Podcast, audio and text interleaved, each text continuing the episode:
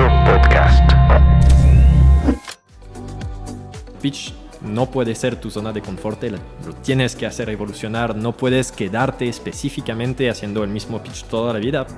Cuando haces un pitch tienes que ser buen vendedor. Al final gastamos este dinero y fue un millón de dólares. Ajá, se quemó en 10 meses y aún la pandemia no había acabado. Si en tu pitch tienes esta capacidad de hacerles entender que ellos invierten en ti y no en tus empresas como tú dijiste, llevas esta responsabilidad de que les vas a llevar más allá que en esta empresa.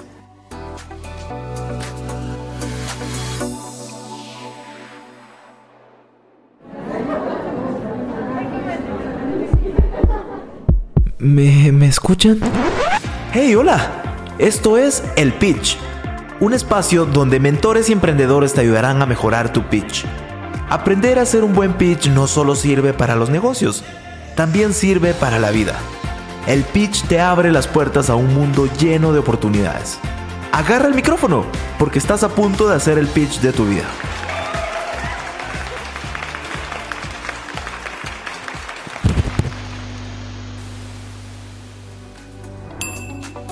En Backredomatic estamos comprometidos con sumar valor a las comunidades en donde operamos, reimaginando la banca para generar prosperidad y con ella lograr un mayor bienestar en nuestro país.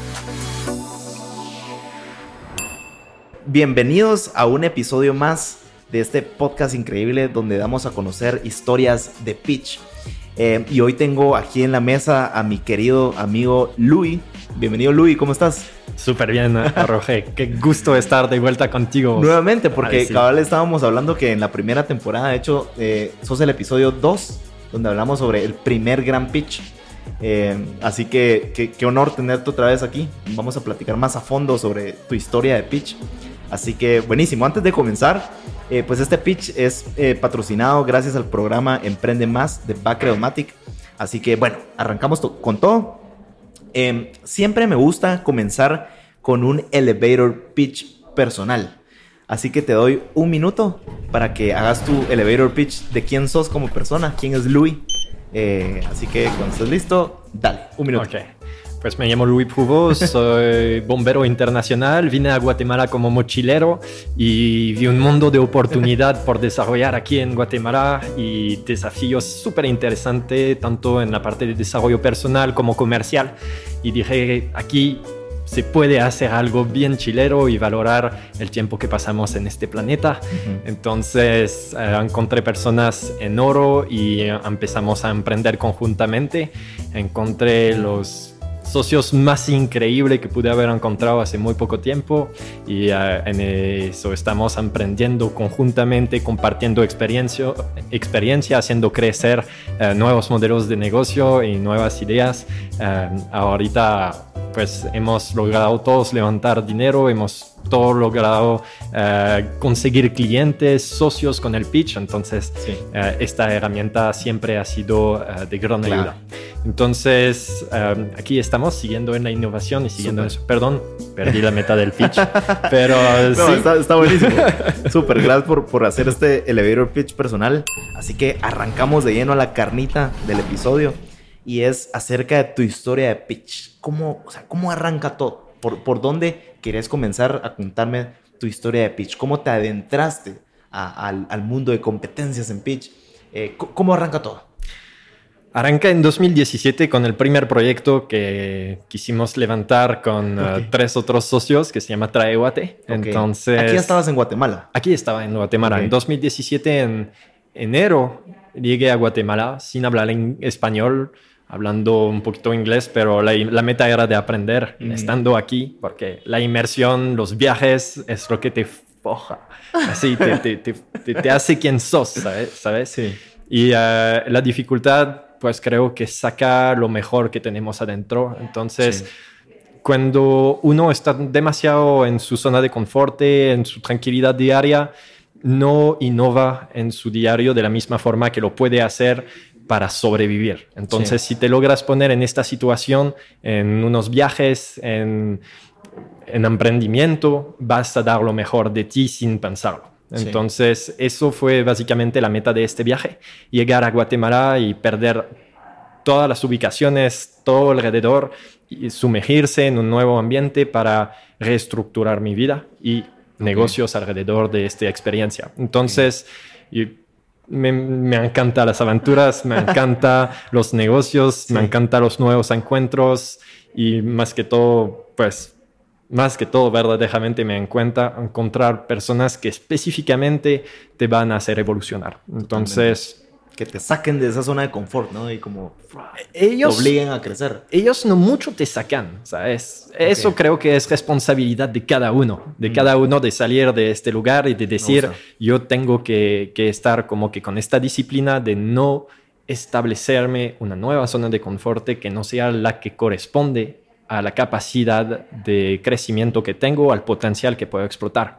Y tú cuando eres extranjero, que llegas en un lugar donde no hablas el idioma, sientes como que esta frustración, ¿sabes? De no lo tener todo para poder tener el éxito y creo que te hace pelear dos veces más. Y si logras mantener esta, esta inercia en el proceso, si mantienes esta dinámica, puedes construir cosas que otras personas no tienen la capacidad porque no están a la misma velocidad que tienen la vida. y, creo que un emprendedor tiene que mantener esta velocidad de forma perpetua. Y estos últimos eh, inversionistas, estas últimas personas, estos últimos socios que encontré, me hicieron verdaderamente validar esta teoría que tenía respecto a eso. Ok, me encanta, me encanta. y creo que, paréntesis, eh, de tanto tiempo vivir ya en Guatemala, ya hasta te apodaron el francés con frijoles, ¿no? ya sos más chapín que el Tortrix. el francés con frijoles. así me pusieron en la radio, ¿te recuerdas? ya no sos extranjero, ya sos, más chapín que el francés con frijoles. Como el tamalito del domingo, como dicen. eso está bueno, eso está bueno. No, me encanta. Ok, bro. Eh, ok, ¿y cómo, digamos, por dónde arranca todo? O sea, ¿cómo, ¿cómo fue que empezaste? O sea, ¿cuál fue eh, como esa chispa de decir, ok, necesito meterme a pitch para levantar capital. Perdón, ¿Qué te hizo hacer eso?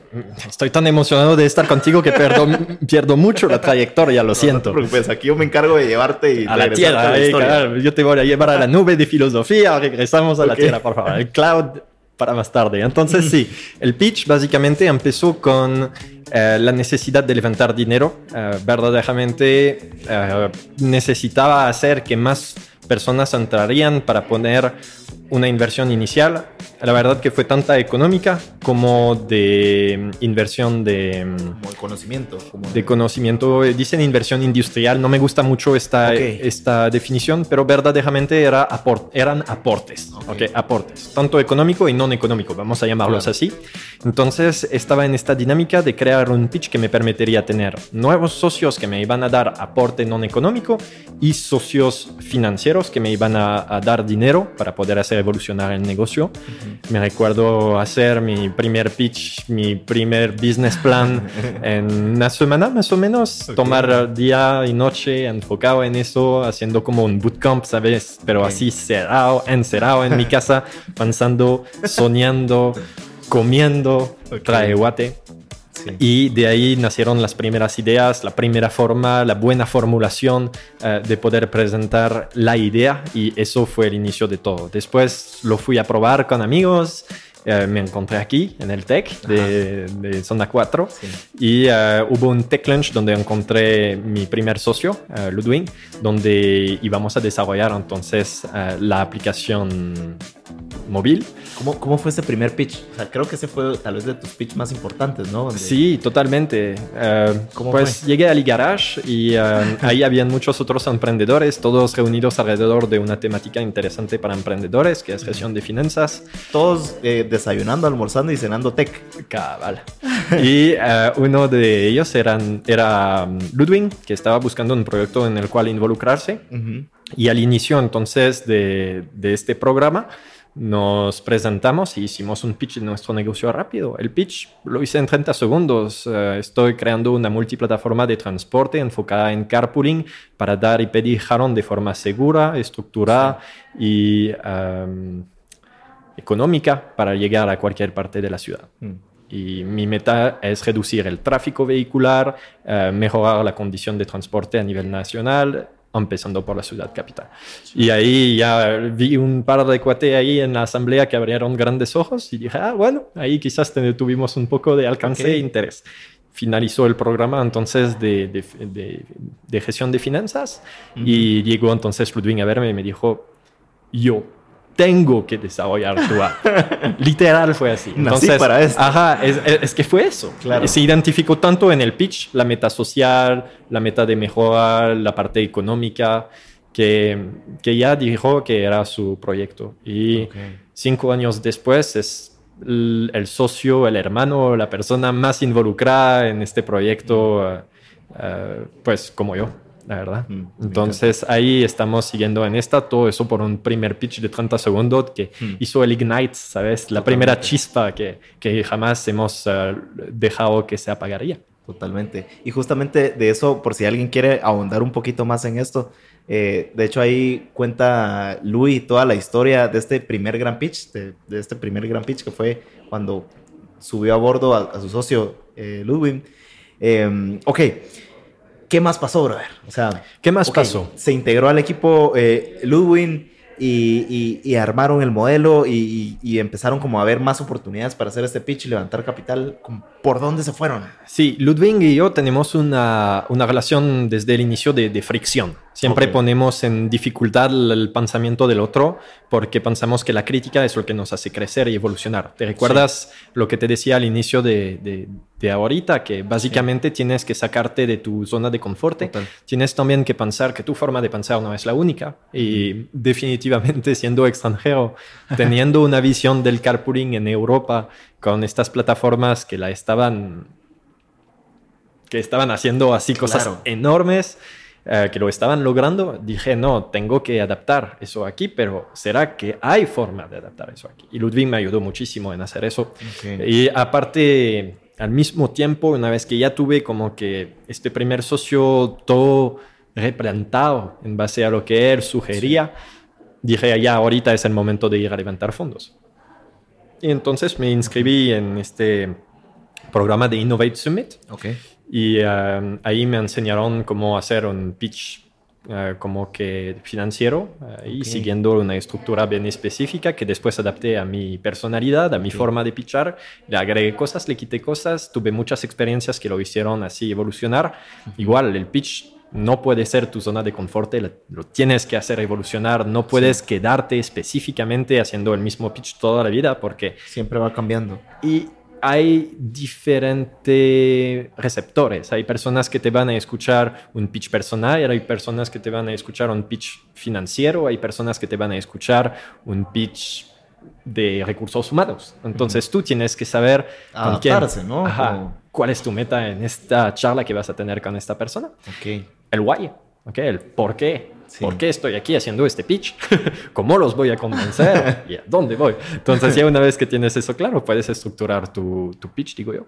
Pero mira, al momento de, de, empezar este pitch, este segundo pitch que hice para levantar fondos, me di cuenta que la persona que tenía enfrente de mí era una persona muy humana y que la parte ética era lo más importante. Entonces, aún a la fecha, siento que vendí demasiado bien mi proyecto. Mm. Y creo que hay estos pitch donde no tienes que vender demasiado bien tu proyecto. Tienes que ser un poco más convencido que las cosas no pueden pasar como te las estás imaginando, porque la imaginación, por definición, hmm. es lo opuesto a lo concreto. Y hoy en día, te diría, cinco años después, lo que ha pasado y, y, la razón por la cual hice este pitch y todo eso, me hubiera hecho cambiar un poquito eh, el diálogo que, que, tenía, porque vas a decepcionar. Cuando haces un pitch tienes que ser buen vendedor y necesariamente siendo buen vendedor, teniendo una imaginación y estructurando esta imaginación y mostrando el mejor, el mejor lado de tu personalidad, la persona frente a ti se imagina que sos el mero mero, el grande, el, que va a revolucionar todo y, tienes que ser esta persona durante este pitch haz que tu empresa avance en innovación, en ciberseguridad y en soluciones tecnológicas diseñadas bajo los más altos estándares del mercado. Cambia la forma de hacer negocios con el respaldo tecnológico de la operadora más grande de América. Evolucionemos juntos en tu empresa. Claro Empresas. Contáctanos al 2420 1414 o escríbenos al correo claroempresas@claro.com.gt. Pero a veces en los números tienes que estar un poquito más tranquilo porque puede pasar una pandemia. Todo puede pasar. Todo Cosas puede pasar. inesperadas que no están en tu control. Exactamente. Entonces, um, a tu pregunta de, de eso, uh, ¿cuál Sí. fue este pitch y qué, cómo lo hiciste? Te diría eso y que hoy lo cambiaría. Ok. Y, y digamos, ok, ¿cómo, cómo comienza em, como que todo, o sea, to- toda es- tu trayectoria en pitch, ¿cómo, cómo arranca? O sea, ¿cómo empezaste a buscar estas competencias y, y, y a cuáles aplicabas y cómo ibas, qué hacías? Mira, era el único extranjero en toda la asamblea. Apenas sabía hablar español, pero conocía mi pitch. no sabía qué me decían los jueces como comentario después, no tenía idea, pero sonriaba y estaba feliz de estar ahí. Y ah, no, sentía que verdaderamente estaba fuera de mi Ok. zona de confort. Sí. Estaba haciendo algo que tenía valor ah, para Guatemala, para mí, para la gente que había involucrado en el proyecto y eso me hacía feliz. Y era Ok. suficiente en este momento para poder ah, decir que básicamente fue una experiencia, algo Ujú. que me voy a llevar en mi bucket list tachado, ¿sabes? Claro. Y No, verdad- y, y creo que también muchos de los, en algo importante eh, al momento de hacer un pitch y es que también el jurado, los inversionistas, la gente que va a escuchar tu pitch, te compra a ti como persona. así es. Eh, obviamente el proyecto es importante y tal, y que tiene, o sea, ¿verdad? Pero la gente compra al emprendedor. Ujú, Exactamente. Y te casas de alguna forma con tus inversionistas. Eso Sí. es algo que no nos decimos suficientemente. Cuando tú has desopcionado a tus inversionistas, no quieres volver a hacerlo.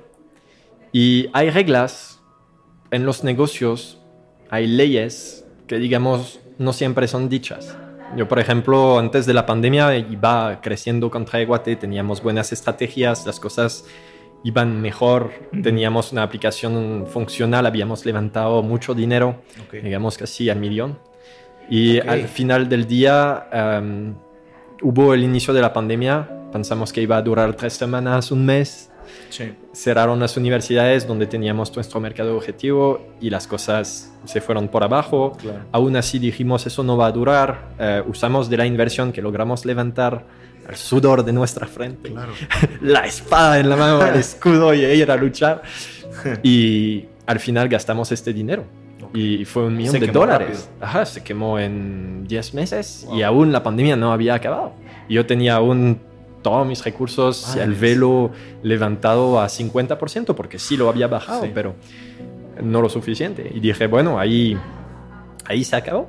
Ahí no puedo levantar más dinero, estoy de alguna forma quemado, porque pues no logré devolver a los inversionistas la confianza y el dinero que invirtieron en mí. Claro, pero nadie se esperaba una pandemia, ¿no? Obviamente, pero tú son tus excusas. Claro. Pero Mm. siempre tienes que empezar a pensar y siempre tienes que pensar que los hechos y las excusas no son la misma cosa. Ok. Y mm, tú tienes como emprendedor no tener excusas. No tienes derecho de disculparte. Tienes derecho de presentar un otro plan. Ok. Y eso lo entendí un poco tarde. Eso Mm. porque durante la pandemia había quemado todo eso, estaba en dificultades. Ok. Ahí sí, mi zona de confort no existía para nada de nuevo, estaba feliz, no, es broma.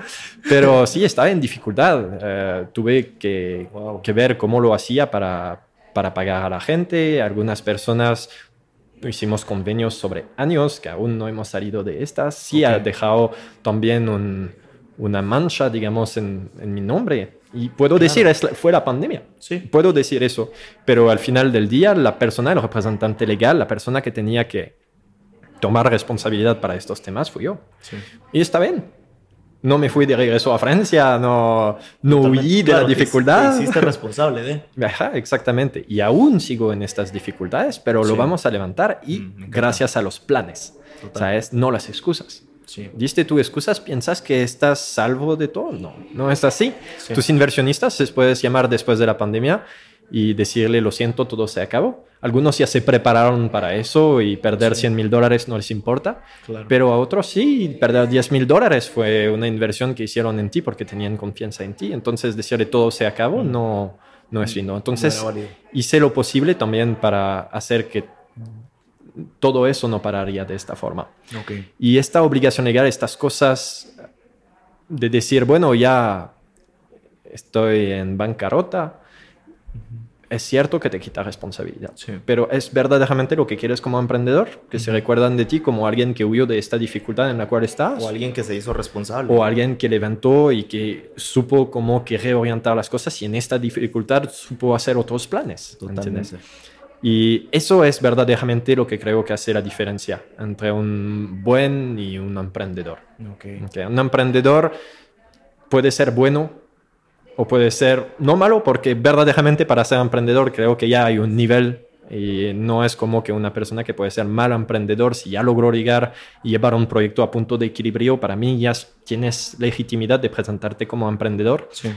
y te puedes presentar como emprendedor exitoso si ya fallaste y te levantaste de nuevo Totalmente. con todo el peso de la responsabilidad Sí. del, del emprendimiento pasado. Mm. Yo estoy en estos, no soy un, un emprendedor exitoso por eso. Ok. Entonces, lo que no te dicen cuando levantas dinero es eso, Sí, el- Es- la gran responsabilidad la responsabilidad. de ¿Cómo- jugar con plata que no es tuya. Exactamente. Y llegar a- después a verlos y decirle, ok, ya no queda plata, pero tengo aún un plan. Y ellos, es responsabilidad de ellos de decirte, ya no creo en ti, ya perdiste una vez, ya no quiero apostar de nuevo. O sí, ah, ok, me gusta tu actitud, me gusta el hecho que ya estabas en esta dificultad y aún así logras encontrar una forma de salir lógica. Quizás no va a funcionar aún, pero sigo invirtiendo en ti o no. En mi caso no hemos perdido nadie de inversionista. Em, lo que hemos hecho es pasar todos los inversionistas del proyecto inicial a um, una entidad más grande que se llama una holding, una sociedad cartera, y consolidar el flujo de caja con más proyectos que eran em, fáciles de arrancar y fáciles en base a todo lo que habíamos hecho precedente de poder hacer que poco a poco y de forma segura iban a generar algo. Sí. Y en eso estamos. Ok. Entonces, esta responsabilidad de llevar tus inversionistas a una otra empresa, legalmente no la tienes, pero personalmente de moral, eh, digamos, de estar frente a ellos y decirle, vamos a buscar la forma, ok, tomamos dos años en la caja y, de, y reempezamos donde estábamos al inicio, pero con todos estos avances y con eso creo que podemos construir algo más, hacer este paso y incluirlos en el baile de nuevo y decirles, no es porque esto terminó que hicimos una bancarrota y que ustedes pues se quedaron con una, acciones de una empresa en bancarrota, no. Es de decir, bueno, eso es el nuevo plan y en eso vamos a capitalizar, crecer y hacer otra cosa. Si en tu pitch tienes esta capacidad de hacerles entender que ellos invierten en ti y no en tus empresas como tú dijiste, Sí. llevas esta responsabilidad Total. de que les vas a llevar más allá que en esta empresa. Sí, que porque, pues, si las cosas pueden salir mal. Así es. Tienes que ofrecer algún tipo de seguridad. Total. Y eso es ético. Sí. Luis, quisiera eh, retroceder un poquito a la historia. Eh, mencionaste que levantaste eh, cierta cantidad grande de capital. Quisiera regresar a esta parte donde, ¿cómo lograste eso? Eh, ¿Fue un solo pitch donde fue esta, este gran eh, levantamiento de capital o fue muchos pitch? Muchos pitch. Muchos. ¿Cómo, cómo, e- cómo eras, ¿Cómo fue todo ese proceso de, ok, ahora esta competencia de mil dólares, ahora esta de diez mil, ahora esta... ¿Cómo, ¿Cómo fue todo eso? Actualmente de competencias no creo que levante más que en total 20 mil dólares. Ok. Lo que sí me, permitió, me permitieron estas competencias es que los jueces que había logrado convencer me siguieran buscando. Entonces, Ok. estos jueces después me llamaron y me dijeron, me gusta tu idea, quiero ser parte de. Y, o conozco a alguien que podría ser interesado en Ok. este sector específico. Y a estas personas, entonces, estás pitchando exactamente como estuvieras vendiendo tu producto. Claro, solo que sin la competencia, sin Sol- ese concurso, por Eh, así decirlo. Bien, hay competencia. Hay Ok. competencia, pero hay Eh, Es un pitch de venta. Eh, tu, tu pitch para levantar dinero es un pitch de venta. Te, venta- te vendes a ti, vendes tu idea, vendes tu proyecto, vendes tu MVP si lo tienes. Minimum Viable Product, producto mínimo viable. Eh, vendes tu experiencia y lo que ya hiciste. Y todo eso justifica la credibilidad que llega o que no llega al nivel de convencer eh, básicamente las personas que tiene frente a ti. Y este dinero que levantas eh, va a servir entonces a construir algo más grande. Es siempre un pitch sinergético. ¿eh? Tienes que empezar presentándote, presentando Traiguate, presentando a la persona que ya investigaste, porque si la incluyes en el pitch se siente ya parte Sí. de y lo que pueden lograr juntos. Cuando llegas a tener este nivel de dinámica y que la persona sientes que ya le encendiste la chispa, lo lograste, verdaderamente. Entonces, Sí. sí, hubieron casi 900 mil dólares que levantamos como que Wow. involucrando a estas personas y otras personas que ponían más personas en la jugada, porque los inversionistas una vez que ya pusieron dinero, no lo quieren perder, entonces Claro. van a buscar más personas que van a poner más posibilidades de éxito de tu lado. ¿Y cómo Claro. hacen eso? Con más dinero. Con más plata, claro. Exactamente. Me encanta, me encanta. Y a ver, como regresando otra vez, a como que en el tiempo otra vez, a cómo, y, y todo lo que pasó y todo, como ahorita, digamos, hacia, hacia dónde va como Traeguate, o, o, o en esta trayectoria de pitch. Traeguate como tal, ah, durante la pandemia ha sufrido muchísimo. Sí. No pude convencer más a los inversionistas que eso iba a tener éxito en un corto plazo y que con el dinero que habíamos levantado iba a ser suficiente porque se acabó. Y ah, llegué a este punto de decirle que íbamos a buscar otras formas de hacer sobrevivir. Entonces hemos capitalizado sobre, por ejemplo, el equipo tecnológico que teníamos. Ah, eso nos permitió desarrollar tecnologías adicionales que nos permitieron mantener el velo. Ah, después empezamos a ver que eso nos dio una otra oportunidad en paralelo, una escuela de desarrollo tecnológico que, que hemos estado levantando y que ha permitido entonces mejorar como que el rendimiento de nuestros equipos, del grupo en el cual nos hemos inscrito. Fuimos parte de, entramos a ser parte de una gran familia de emprendedores que, que nos está apoyando Sí. y eso nos ha permitido después con estos hallados que pasaron por las mismas dificultades durante la pandemia, de, de hacer como ahorros de organización, de poner todo, por ejemplo, los servicios contables en un solo lugar, de poder hacer que recursos humanos sea una parte, de hacer que en este mismo grupo emplearíamos como los recursos a una tarifa más beneficiosa para nosotros, Sí. para poder generar trabajo en el grupo y llegar a tener el éxito que habíamos contemplado con este servicio y de esta forma entonces desarrollar nuevamente oportunidades en un ecosistema muchísimo más reducido pero mucho más seguro. Entonces, em, así. Así hemos logrado sobrevivir con Traeguate y ahorita de sobrevivir estamos buscando la forma de em, capitalizar de nuevo la empresa después de reembolsar todo lo que tuvimos que reembolsar durante esta pandemia y poco a poco eh, levantar el velo nuevamente.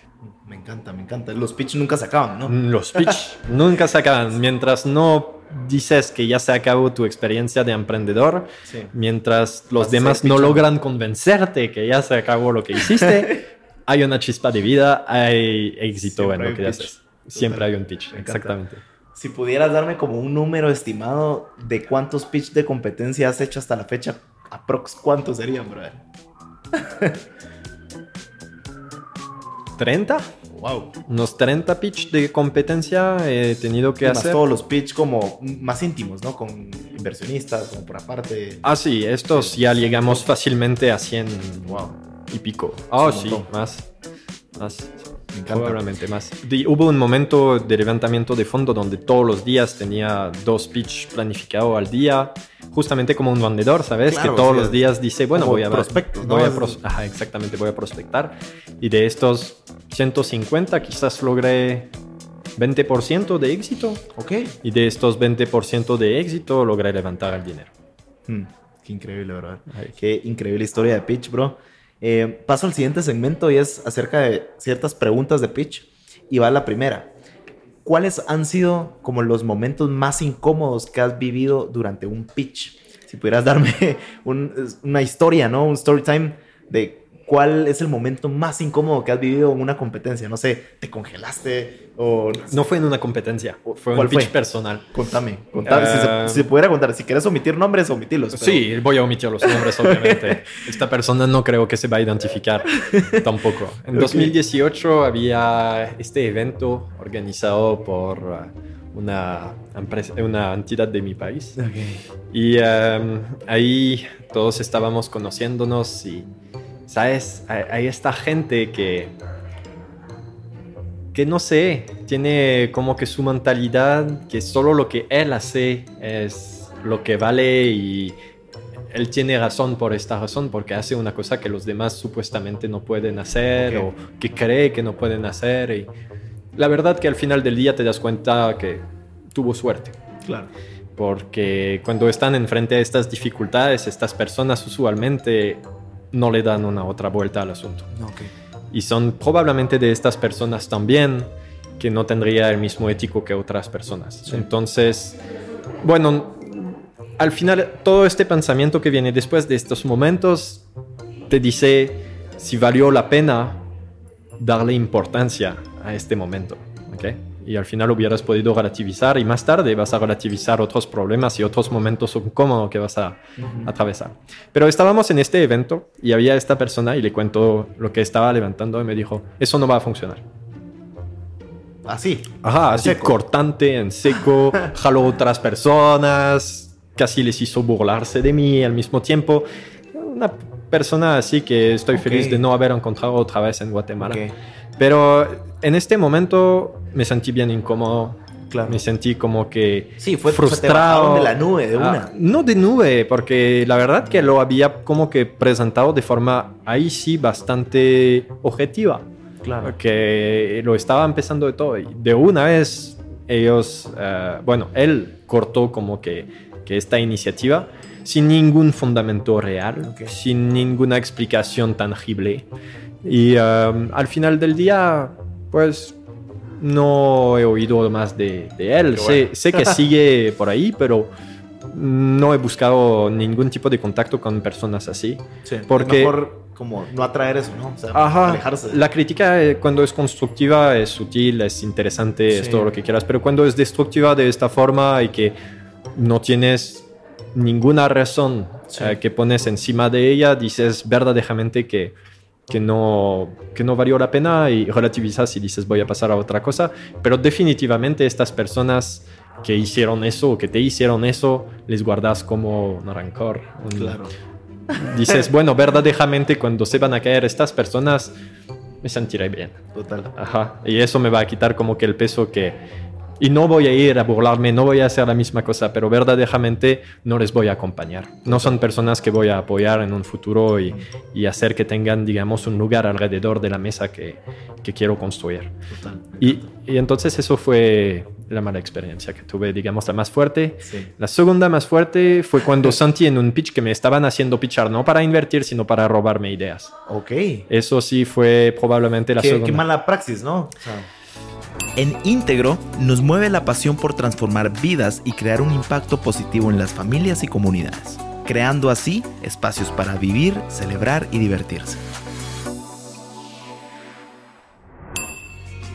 Y eso fue todo por hoy, pero no te pierdas la segunda parte en el siguiente episodio.